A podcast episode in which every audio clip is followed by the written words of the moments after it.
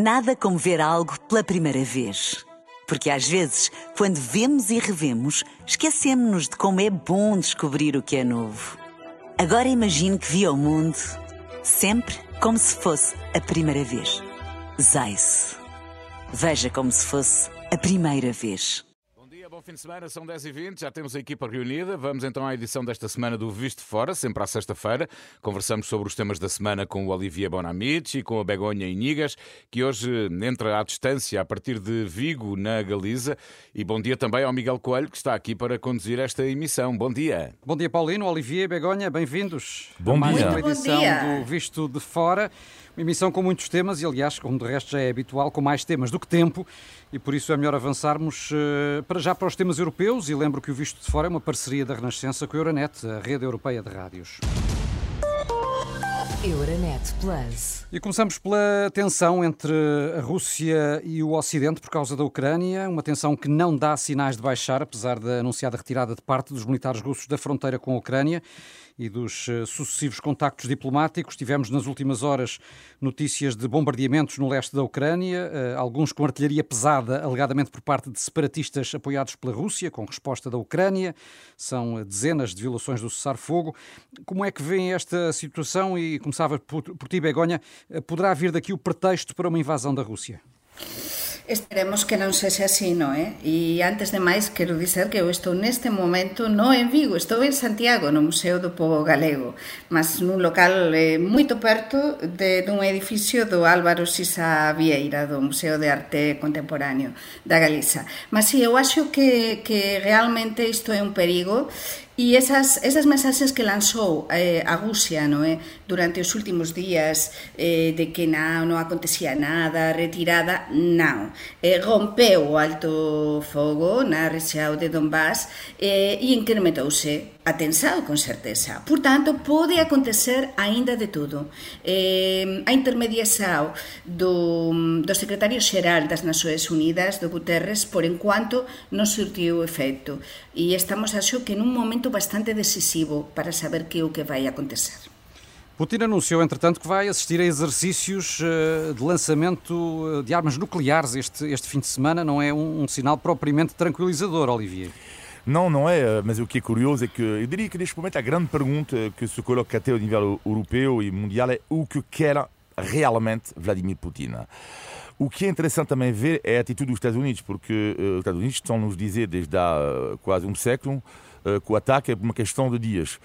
e o ataque nunca acontece. No entanto, o que é interessante por parte americana é que é claramente uma vontade de colocar uh, toda a, luz, por assim dizer, sobre a Rússia. Ou seja, responsabilizar ao máximo uh, a Rússia e ganhar algum tempo. Vamos ver se isto resulta ou não, mas às vezes, como disse aqui na última semana, parece que estamos a assistir perante um caso gravíssimo a nível mundial, Sim. que pode ter consequências graves. Às vezes parece que estamos a assistir a, uma briga entre três rapazes numa, no, no recreio. Uh, é, é, um pouco, é, é, um pouco isso que estamos a assistir às vezes entre, entre as forças em presença. Por grande parte dos observadores vejo... também, uh, deixa-me só uh, lançar aqui mais este dado para a conversa, uh, grande parte dos observadores também mostra a convicção de que isto será mais fogo de vista do que propriamente uma intenção firme da Rússia de avançar para um conflito armado. Portanto, no fundo, é, é, é mais marcar posição e, e, e, pressionar o Ocidente com vista à obtenção de resultados, mas que na prática, na prática,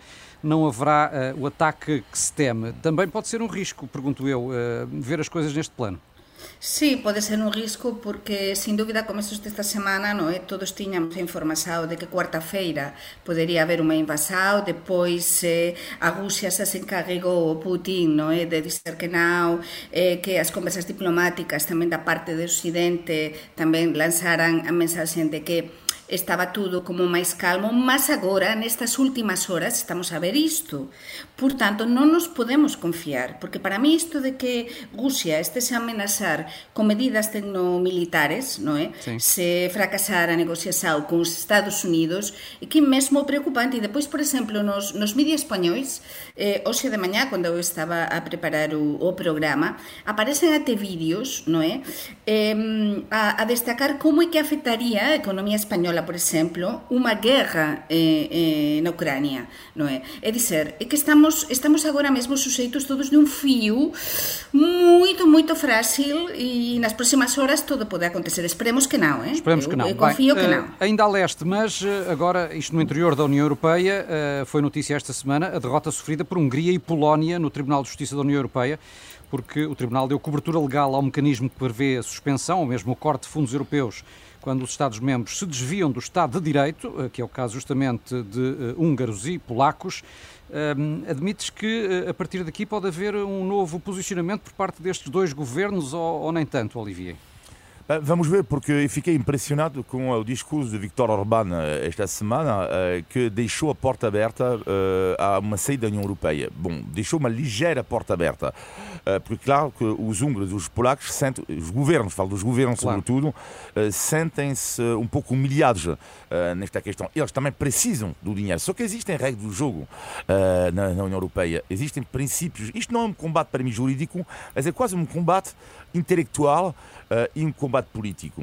Uh, e vamos ver, porque uh, vamos falar daqui daqui a pouco. Existem em França eleições presidenciais daqui a dois meses mais ou menos, mas também existem eleições super importantes na Hungria, porque tudo também pode mudar rapidamente. Se temos o principal opositor do, do, do Sr. Orbán, que é um senhor pró-europeu uh, no governo húngaro, é evidente que a situação irá claramente mudar neste país. Sim, e o encontro de Orbán com Putin também foi mais um sinal, Begonha.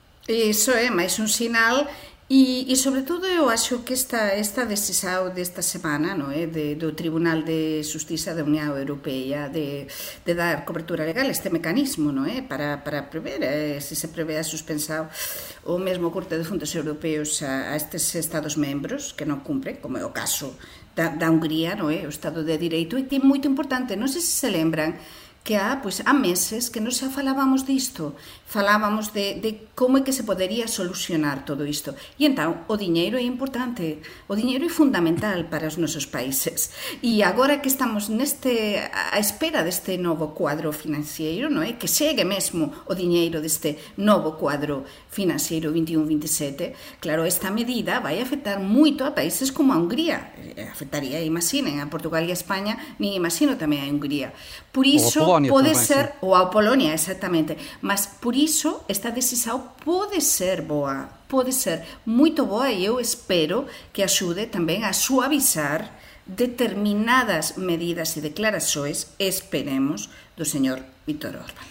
Vamos ouvir se uh, as críticas feitas pelos uh, dirigentes polacos uh, e húngaros vão su suavizar, como diz a Begonha. Esperemos. Ou não. Mas em Bruxelas temos, entretanto, a decorrer, e com a presença também justamente destes dirigentes, a cimeira entre a União Europeia e a União Africana, é um encontro que há vários anos que não decorria e que é considerado um momento importante para reforçar as relações entre os dois continentes, uhum. mas também para falar da vacinação contra a Covid-19 em África, como se sabe, está muito atrasada. Acreditas, Olivier, que eh, esta cimeira pode ser um ponto de viragem? Bem, eu espero que sim. Eh, existe uma urgência, como é evidente, para, sobretudo, sabermos já o risco de aparecer novas variantes e tudo isso. Não, não há uma vacinação forte ao nível mundial. Sabemos também que a situação está a melhorar uh, no continente africano e aqui também, porque temos que dizer as coisas que, uh, que o governo português, neste caso, Portugal, neste caso, uh, tem feito um melhor trabalho em relação a outros países europeus. Já lá vamos. Já lá vamos. E, e, e, vemos isto em relação a. Não, estou, estou, estou, estou a falar do, do, da vacinação dos países lusófonos no continente africano, que é superior à média dos outros países africano. Mas eu diria que esta cima, para mim, há, um, há este ponto que super importante, acelerar a vacinação no continente africano, mas também olhar para, e falávamos há pouco da Hungria e da Polónia, dos Estados do Direito nos países africanos. Isto é uma preocupação gigante. O próprio José Borrell, o chefe de diplomacia europeia, manifestou isso, que é, existem novos atores, entre aspas, que são, que são a China e a Rússia, e sabemos que, no que diz respeito aos Estados do Direito em alguns países africanos, a Europa tem absolutamente que manter a sua postura, uh, e porque saber, apesar de sabermos que há outros países que não olham tanto isso para fazer negócio, nomeadamente por causa das matérias-primas que existem no continente africano. Sim. Begonha, como é que vês a importância desta cimeira União Europeia-África? Eh, me permiten que, que fique un bocado desconfiada, non é? Eh, como analista da actualidade, porque esta é a sexta cimeira entre os dois blocos e lembrome como xornalista eu xa acompañei, por exemplo, unha cimeira importantísima no ano 2007 entre, entre África e a Unión Europea na presidencia portuguesa, non é? Eh, da, na altura, e houve varias cimeiras eh, entre a Europa e a África. E eu digo, que se fez?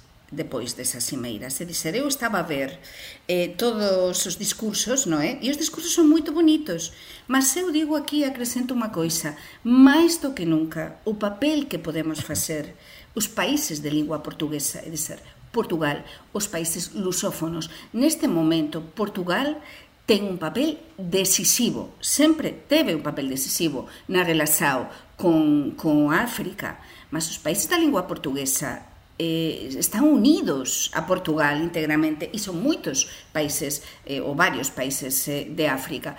Por iso, o papel de Portugal como eixo vertebrador nestas relaxoes é eh, moito importante como xa se demostrou tamén coas vacinas, coa vacina SAO e todo iso, non é? Eh, co envío de vacinas a, a África. Muito bem, uh, vamos uh, olhar ainda aqui para a realidade política nos vossos dois países, França e Espanha, porque há eleições, no caso de França, aí à porta. Em Espanha tivemos eleições em Castela-Leão. Eu começava por ti, Olivier. Em França, falta já menos de dois meses, não é? Para as presidenciais. Como é que estão as sondagens? Neste momento, a grande pergunta em França é saber quem vai defrontar Macron na segunda volta. Macron vai estar, em princípio, tudo indica na segunda volta, os sondagens dão uma grande margem, e depois ver quem é que ele vai defrontar. E o que é super interessante em, França neste momento é que é uma guerra terrível entre os dois candidatos de extrema-direita, que são dois potenciais candidatos para a segunda volta, uh, que é Le Pen e, portanto, um recém-chegado Eric Zemmour. É interessante porque em Espanha ou em Portugal, por exemplo, só, há um grande partido de extrema-direita, uh, há outros pequenos partidos, mas estou a falar dos, dos chamados grandes. Em França, France não. Há dois, neste momento, portanto, há dois grandes uh, correntes da extrema-direita. É interessante e é ver para em Portugal qual é a diferença. É muito complicado, é um pouco como na Itália, explicar a diferença entre Salvini e Meloni, uh, entre a Fratelli d'Italia e a Liga, e a Liga, neste momento que se chama Liga.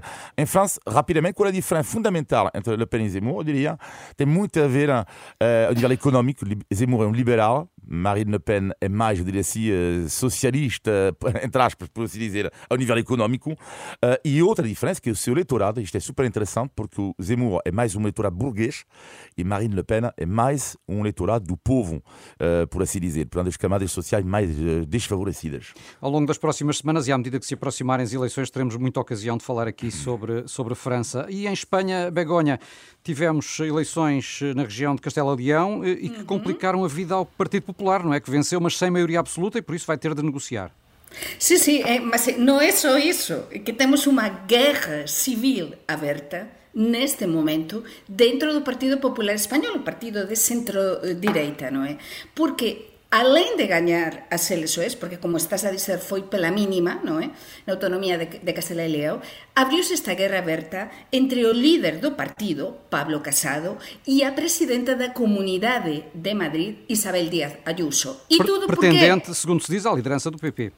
Sí, sí, exactamente, mas por iso se abriu esta, esta guerra civil porque a Isabel Díaz Ayuso ven ao público a destacar que tiña sido espiada no é? E o Partido Popular, a cúpula do Partido Popular, tiña contratado unha esencia de detectives para espiar a ver si un dos seus irmãos cometeu un delito, non é, de apropiação, digamos, indebida de, de comisoes por causa precisamente dun negocio de compra-venda de, de máscaras eh, no comenzo da, da pandemia, non é? Que se, pelos vistos, supostamente, ele eh, pode estar en causa 300.000 euros, non é? Mm, que se xevou Eh, o levou supostamente o irmão de Isabel Díaz Ayuso. Entón, están agora nesa guerra aberta nos media, nos órganos de comunicación social españois. Ose, por exemplo, de mañá, eh, Pablo Casado foi entrevistado na cadena COPE uh -huh. e a seguir a Isabel Díaz Ayuso e cada cual ten o seu discurso. Que é o que vai acontecer? Resumo isto. Vai acontecer que vai ficar só un dos dois Que é que vai ser o próximo líder do Partido Popular en España? Iso só saberemos se finalmente a Isabel Ayuso é culpada ou non é culpada. Se non for culpada, fica totalmente fragilizado Pablo Casado. Com esta, com esta guerra civil do PP em pano de fundo, só ouvir aqui o Olivier sobre ah. as eleições em Castela-Leão. Uh, o PP ficou, uh, em grande medida, uh, dependente também do apoio da extrema-direita. O, o que, é que eu acho é super interessante nesta, nesta eleição em particular é, é, ver que uma diferença fundamental entre o Vox e o Chega, por exemplo, que em, em Portugal o PP não tem piedade nenhuma para governar, para se dizer, com com, com, o extrema-direita. Não governam, mas têm o apoio. É interessante porque tem o apoio na Andaluzia, tem o apoio em Madrid, e não há esta ideia por lado do PP, eu acho que é um erro, mas logo se verá, uh, uh, não há nenhuma piedade. O PP aceita perfeitamente ter as vozes do Vox para governar. Só que o Vox com toda a legitimidade, na minha opinião, uh, tem uma atitude que agora o Chega teve ultimamente, que é, ah é, mas agora já chega, é que é, vocês querem governar, mas nós queremos participar no governo. Ou seja, ainda valeu na Andaluzia, valeu em Madrid, mas agora o Partido Vox, tendo em conta a subir na sondagem, já quer ter um papel executivo muito forte em Espanha. Agora... Mas é mais, é mais complicado do que isso, porque precisamente nesta guerra, sí, sí, nesta guerra aberta no Partido Popular, a Isabel Díaz Ayuso é partidaria de negociar con Vox para eh, gobernar en Castela e León. Mas o Pablo Casado, eh, o Mañueco, o, o a persoa que gañou as elexoes en Castela e León, é, é, un, é, Leao, é un homen do Pablo Casado. E el non quer, por enquanto, eh, eh, gobernar con Vox. Por iso há esa divisão en centro, na centro-direita espanhola, essa divisão entre ir com Vox ou não ir com Vox. Contamos contigo para nos ires contando. Exatamente. Faltam 24 minutos para as 11 da manhã. Lembram que estamos no Visto de Fora, um programa que fazemos aqui na Renascença todas as semanas em parceria com a Euronet, a rede europeia de rádios. Euronet Plus. E por cá, o Governo anunciou ontem o alívio da maioria das restrições que uh, ainda estão em vigor por causa da pandemia. Acaba nos próximos dias o isolamento dos contactos de risco. O certificado de vacinação passa a ser obrigatório apenas para entrar no país, para visitas a lares ou para idas a hospitais. Acabam também os limites de lotação nos espaços comerciais, bem como a recomendação de teletrabalho. Uh, isto só para uh, resumir aqui algumas das alterações. O que é que te parecem, Olivier, estas medidas, tendo em conta o atual estado da pandemia, nomeadamente em Portugal? Porque tem confiança nos especialistas do, do país, portanto, somente estas, estas medidas eles têm dados para isso. Uh, é evidente que uh, há sempre. Uh, o Covid ainda não está. está não passou. portanto, há sempre, como é evidente, alguma parte de, de risco. Sempre sempre, quando tu abres quase todo o país, porque finalmente daqui a pouco, daqui a talvez um mês, vamos ter mais ou menos uma vida, mais ou menos uma vida como antes uh, da pandemia, só que já tivemos. Vai ter de pagar aquele almoço, sim, finalmente. Não, sim, sim. já, normalmente, uh, disse normalmente. Só que já dissemos isto no passado e sabemos o que, o que aconteceu. Mas eu digo que, em forma geral, estas medidas correspondem a tudo que nós temos visto na Europa, uh, de uma forma geral, que é todos os países, não é? que aliviam as restrições, são uma pequena note, porque é curioso, porque em França, por exemplo, uh, mantém-se, isto é um pouco surreal ver tantas diferenças não, entre os países, mantém-se o certificado vacinal, ou seja, alguém quer comer num restaurante, não tem a vacina, não pode, mesmo com teste negativo. Embora eh, em França também estejamos a assistir ao levantamento muito progressivo das, das, das medidas, exato. como por exemplo esta semana a reabertura das discotecas. Uh, uh, tal como acontece de resto em Espanha, também as medidas têm vindo a ser, a ser aliviadas. E como é que olhas para esta evolução agora em Portugal, Begonha?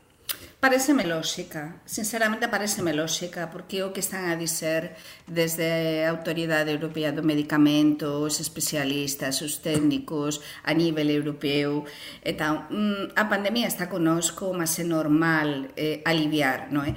Mas é curioso porque eu ás veces fico a ollar eh, como faz o Olivier, non é? Neste visto de, visto de fora os diferentes países, o noso país eh, que é Portugal, porque para, para mí é Portugal, mas tamén o meu de nacenza que que España, e como eu agora estou entre os dois lados, poño un exemplo. Por exemplo, nos eventos. Como eu asisto agora a eventos en España e en Portugal, non é? Vexo, por exemplo, eu agora estou na Galicia, estou nun evento neste momento, e entón, no coffee break, por exemplo, é todo entregue individualmente, non é? Para que ninguén misture todo en caixinhas. E eh, almoços de traballo tamén, todo moito controlado, un limite, aínda que todo como moito máis En Portugal, agora precisamente con estas novas medidas, acabas de explicar, nos podemos ir a almorzar tranquilamente nun evento de traballo, es, é verdade, tens de presentar o certificado digital no restaurante e xa está. É dizer, é un bocado de confusao, eu imagino os turistas non é? que chegan a Portugal, é confusao porque como cada país ten as súas medidas e as súas restrições ou alivios, até que non chegas ao país, non sabes. É preciso un manual. Sendo, sendo, que depois há, há, aqui algumas aparentes contradições, Olivier, porque no caso, por exemplo, da máscara, uh, e é uma das críticas uh, mais significativas que se ouviram às decisões do governo, uh, as máscaras continuam a ser obrigatórias nas salas de aula, mas os mesmos jovens, se forem à discoteca, já não precisam de a usar. Eu acho que já respondeste a pergunta. E, Ou seja, quando disseste isso, e, disseste, e afinal, os mesmos jovens que estão na sala, de, de, de, uh, estão nos bares e discotecas, uh, estão sem máscara. Ou seja, respondeste de certa forma, ou seja, de facto, não tem muito lógica tudo isso. E, sobretudo, há um ponto importante, que é neste momento, infelizmente, não é? Mas houve muitas crianças infectadas em Portugal, mas muitos mesmo. e, e, eles perderam muito tempo. vamos ver os estragos depois, que ao nível dos estudos, pronto, eu defendo defende eu, claro, eu defendo mais estudos, uh, abertura ainda mais por causa de todo o estágio que houve, uh, ou seja, reduzir uh, as férias, mas isto é a minha opinião. Agora, os, os crianças precisam de aprender e a máscara é um travão à comunicação e por isso admito que neste momento, ou em breve, a minha opinião teria que ser tirada a máscara nas salas de aula. Begoña. Sim. Sí, sí, no, e sobre todo que as nosas crianzas... Eh, España tres, a máscara nas escolas ainda é obrigatória? Eh, a máscara é obrigatoria ainda nas escolas, sí, mas non é obrigatorio no... No recreio, no, como cá. No recreio, cá como cá e todo iso. Mas estáse a plantear, sobre todo en alguma comunidade autónoma, tirar E sobre todo eu acho que é unha coisa unha coisa de sentido común que eh, as nosas crianzas, os nosos adolescentes precisan de viver, estamos a criar eh, problemas moito graves eh, de depresoes, de eh, problemas asociados con a pandemia tamén nos adolescentes e nas crianzas precisan sí. de coger, de se relacionar por iso non é fácil para os políticos, eu sei, encontrar un equilibrio entre o que é saudável e o que é seguro e o que é melhor para todos. Vamos também nós é continuar fácil. aqui a, a, jogar neste equilíbrio. Uh, gostava de ouvi-los e, e, rapidamente, porque começamos já a correr contra o tempo, sobre uh, o episódio que, uh, na perspectiva política, marcou esta semana em Portugal, que foi a decisão de repetir as eleições no Círculo da Europa, devido uhum. a uma confusão na contagem dos votos, com a mistura de votos válidos com votos inválidos nas mesmas urnas, e acabou por ser decidido repetir as eleições na Europa. O que é que vos pareceu todo este caso? Quem é que saiu mal na fotografia, Olivier? É uma vergonha absoluta. Isto, uh, uh, ou seja, o, o, Tribunal Constitucional uh, fez muito bem. É uma questão de respeito. Uh, e, e, uma questão de respeito em relação a portugueses que ainda às vezes sofrem de ficarem um pouco de, colocados do lado das decisões a nível nacional. e isto, claro, pode piorar o fosso que há entre os portugueses daqui e os portugueses de fora. Sabemos o peso da diaspora portuguesa. Portanto, isto para mim é uma vergonha. Resta saber se é irresponsabilidade mais ou desorganização. Eu acredito eu, nos dois mas eu acredito que é um problema de organização, que é uma questão do improviso, do desarrasco. Ou seja, vemos isto até em outros setores da, da, da sociedade portuguesa, sabemos isto como acontece às vezes. Um pequeno erro inicial e depois há falta de o improviso. Está bom, aí ok, olha, não faz mal, vamos colocar este e este, e aqui, estás de acordo? Vamos, aí, tome, vamos lá. E, e, é isso. Eu acho que é isto, é o, a, a, a, o, o, o improviso a este nível não é? É, é, é mesmo lamentável. E neste caso, Begonha com consequências sérias, nomeadamente o adiamento da tomada de posse do Governo uh, em cerca de mês e meio e, e, também a aprovação do Orçamento do Estado, que será lá para Sim. o fim do, do primeiro semestre. Mas tinha de acontecer alguma vez, não é? Tinha de acontecer todas as eleições, quando há eleições em Portugal, se sejam autárquicas, se sejam legislativas, sempre falamos europeias, sempre falamos disto, do voto Sim, mas dos nunca imigrantes. com esta gravidade. Claro, mas sabíamos, sabíamos que a contaxen había imensos problemas sempre. Eu lembrome desde, desde que moro en Portugal e há moitos anos de ouvir estas coisas, a contaxen, os votos, os problemas. Por tanto, é normal o que fez o Tribunal Constitucional está moito ben feito e é verdade, o goberno vai demorar en tomar pose, agora unha serie de, de, de mudanzas, non é? De, mas temos de esperar temos de esperar e a Justiza fez moito ben en facer isto. Mas a ver, a ver se si isto soluciona algo. Porque, a, e a ver o, se o se identificam medo... responsáveis, apesar sí, de tudo claro, porque o meu medo é agora o receio é que sí, agora a Justiza decretou isto, mas depois nas seguintes eleições acontece algo parecido, non é? Então, a ver se aprendemos. Eu acho que, que é para aprender. Antes de avançarmos, o Olivier quer também falar do caso Bruno de Carvalho, porque o Ei. antigo presidente do Sporting foi alvo de uma queixa da Comissão para a Cidadania e Igualdade de Género por violência doméstica durante hum. o programa televisivo em que estava hum. envolvido e o Ministério Público também abriu um inquérito, hum. Olivier? O, que é que me interessa neste caso, eu não vou falar do que é que ele diz, não vou falar do programa em si, que eu não vejo, portanto não vale a pena. Uh, a questão aqui que é inacreditável neste caso é que este tipo de programa, para mim, é, vale tudo para fazer audiência. Portanto, aliás, eh, seria simples, nós podíamos tentar perto da mesa e apontar cinco nomes de alguém, de, de, de, celebridades que davam perfeitamente para ter uma grande audiência. Begonha, Olivier, os dois? Não, não, não. não. e, e, sobretudo, e, sobretudo, e sobretudo o Paulino. Olha. Mas a questão aqui... E Miguel? e sobretudo a questão aqui, que é, como tudo vale para fazer audiência, neste tipo de programa, eu acho sempre inacreditável quando eles próprios depois são vítimas do, pró do próprio sistema que eles criaram. Neste caso, estou a dizer isto porque um patrocinador importante saiu deste programa. E acho sempre curioso que é quando tu próprio crias um, aspecto, um sistema assim, tu aproveitas ao máximo do sistema, não é? E depois o próprio sistema uh, que te castiga. Acho isto sempre interessante. Isso fala-se até, inclusive, é notícia hoje que Cristina Ferreira quererá convidar José Sócrates para participar na próxima edição. Sim, estás a falar muito disso, mas, mas o, mm, o, que, o que explicou Olivier é, é mesmo assim. É dizer, eles mesmos caen na, se, na súa propia, propia rede de trampa, é. mas é penoso ver o Bruno de Carballo eh, con esas declarações, con eses comportamentos. Eu acho que o mellor que poderíamos facer todos é non ver este tipo de programas e non ver este tipo de personaxes. Olha, isso é que eu não acho bem. Bom, agora faltam 14 minutos para as 11. Está na Muito altura bem. do nosso índice de tugalidade. Índice de Tugalidade. Ora bem, todas as semanas pedimos aqui ao Olivier e à Begonha que descubram o significado de uma expressão portuguesa e esta até já devem ter ouvido. O Miguel hoje foi muito brando, muito amiguinho vosso. Já aqui falámos da confusão com os votos dos imigrantes que vai obrigar à repetição das eleições. E vocês, já meteram o pé na argola? Ui, eu muitas vezes. A ver, Miguel, eu disse que era fácil. Eu meti muitas vezes o pé na argola. E quem não mete o pé na E tu, argola Olivier? alguma vez? É errada. É?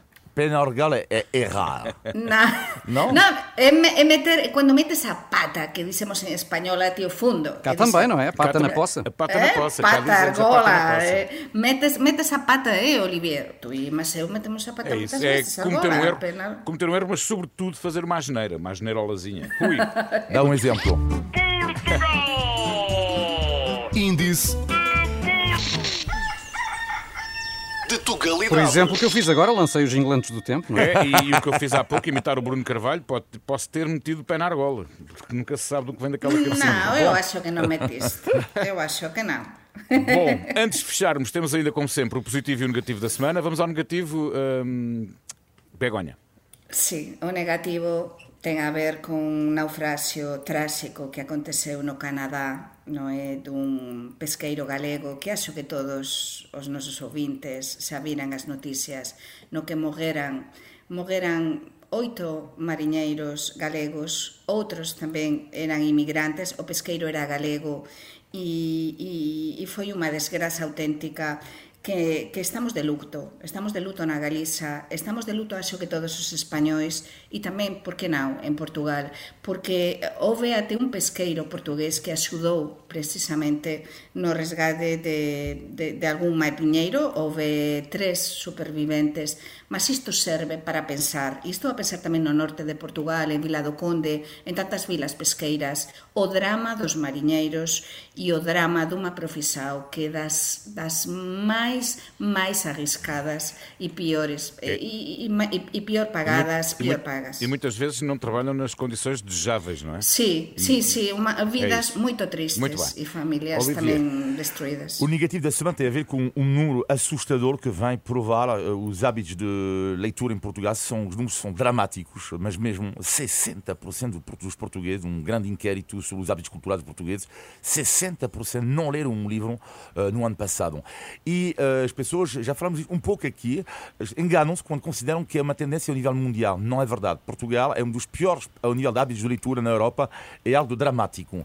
60%, com consequências hein, sobre a educação, sobre a abertura do espírito que, dá, que oferecem hum, os livros. Claro. Sim, sendo que no caso português ainda é pior porque não se reduz apenas aos livros, porque este inquérito que referiste mostra que 70% das pessoas não foram durante um ano a um museu, não visitaram um monumento. É de facto uma, consumo de uma, cultura, no fundo é uma realidade cultura muito, muito que está em crise em Portugal. Begonha, o teu positivo? Pois o positivo, eu non sou así, porque eu estou no museo neste momento, non é? no Museo do Povo Galego. Mas não fazes parte positi- dele, pois não? non, porque, non, es por, por enquanto, por enquanto, olla, por enquanto, ainda teño moita enerxía.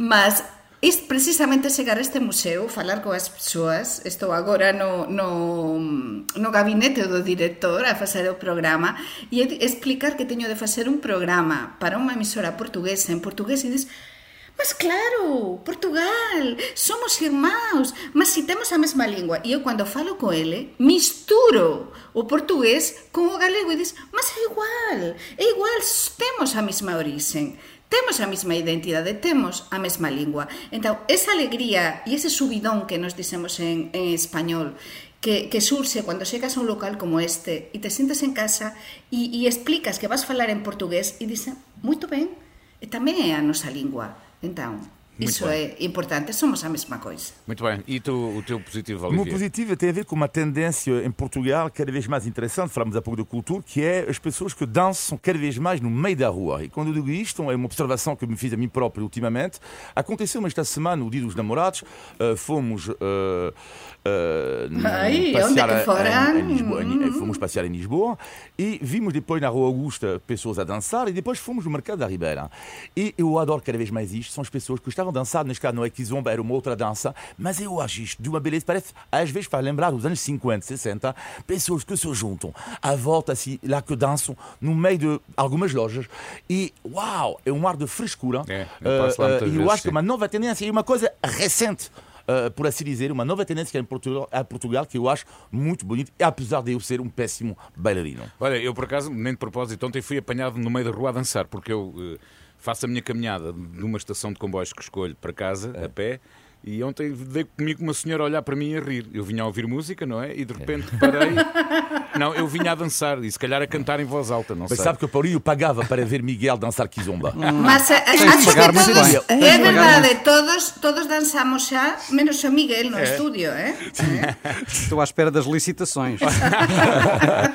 Muito bem, meus queridos amigos, estamos no final de mais um Visto Fora. Todas as semanas conversamos aqui sobre a Europa, Portugal e os portugueses. Já sabe que pode, deve, nós agradecíamos os seus comentários e sugestões para vistofora.rr.pt. Olivier, Begonha, Miguel e assim que nos segue todas as semanas. Bom fim de semana. Eu vou continuar aqui pela Renascença. Um abraço, obrigado, Tchau, bom tchau. fim de semana. Obrigado. Bom fim de semana.